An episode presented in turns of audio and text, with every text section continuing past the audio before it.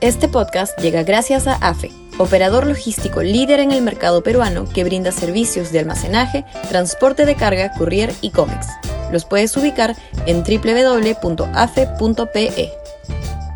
Y también gracias a Universidad Católica, número 1 en Perú y 12 en Latinoamérica, según el ranking mundial QS 2023.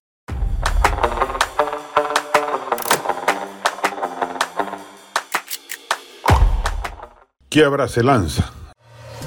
Sudaca, Perú. Buen periodismo. Roberto Quiebra ha lanzado su candidatura presidencial. Tiene varios atributos que lo favorecen. Militar en situación de retiro, de actuación destacada en el campo de batalla en la guerra del Cenepa, ex ministro de Defensa, actual congresista, elocuente y opositor férreo al actual gobierno, etc. Podría sembrar un hálito de esperanza en una ciudadanía que no ve salida de la crisis y, y empieza a resignarse no solo a que Castillo dure hasta el 2026, sino a que lo que venga después sea peor.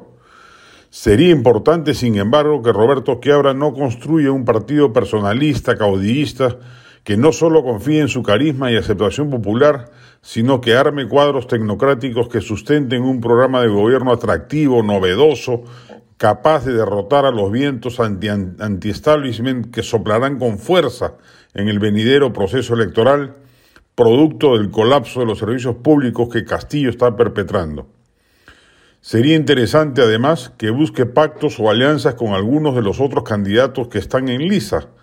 Lo peor que le podría pasar al centro o a la derecha es presentarse absolutamente fragmentada y atomizada, dejándole la mesa servida a los radicales que de hecho se presentarán a las elecciones y a quienes no afecte el descrédito de la izquierda representada en el régimen oficialista. Economía de mercado competitiva, fortalecimiento de la institucionalidad democrática, y enorme esfuerzo en reformar la salud y la educación públicas, además de resolver o empezar a hacerlo el terrible problema de la delincuencia que nos azota, las mafias ilegales se están apoderando del país y dejan a su paso un reguero de muertos y víctimas, y el desastre que es la descentralización, deberían ser las banderas básicas de un gobierno de ese perfil ideológico capaz de entusiasmar a la ciudadanía y evitar que caiga en manos de tentadores radicalismos incendiarios tanto de derecha como de izquierda.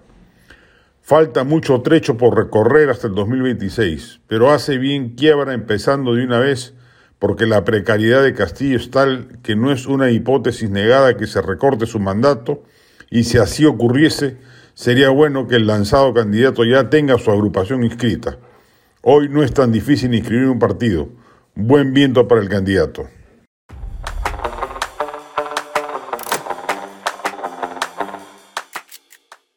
Este podcast llegó gracias a AFE, operador logístico líder en el mercado peruano que brinda servicios de almacenaje, transporte de carga, courier y cómics. Los puedes ubicar en www.afe.pe.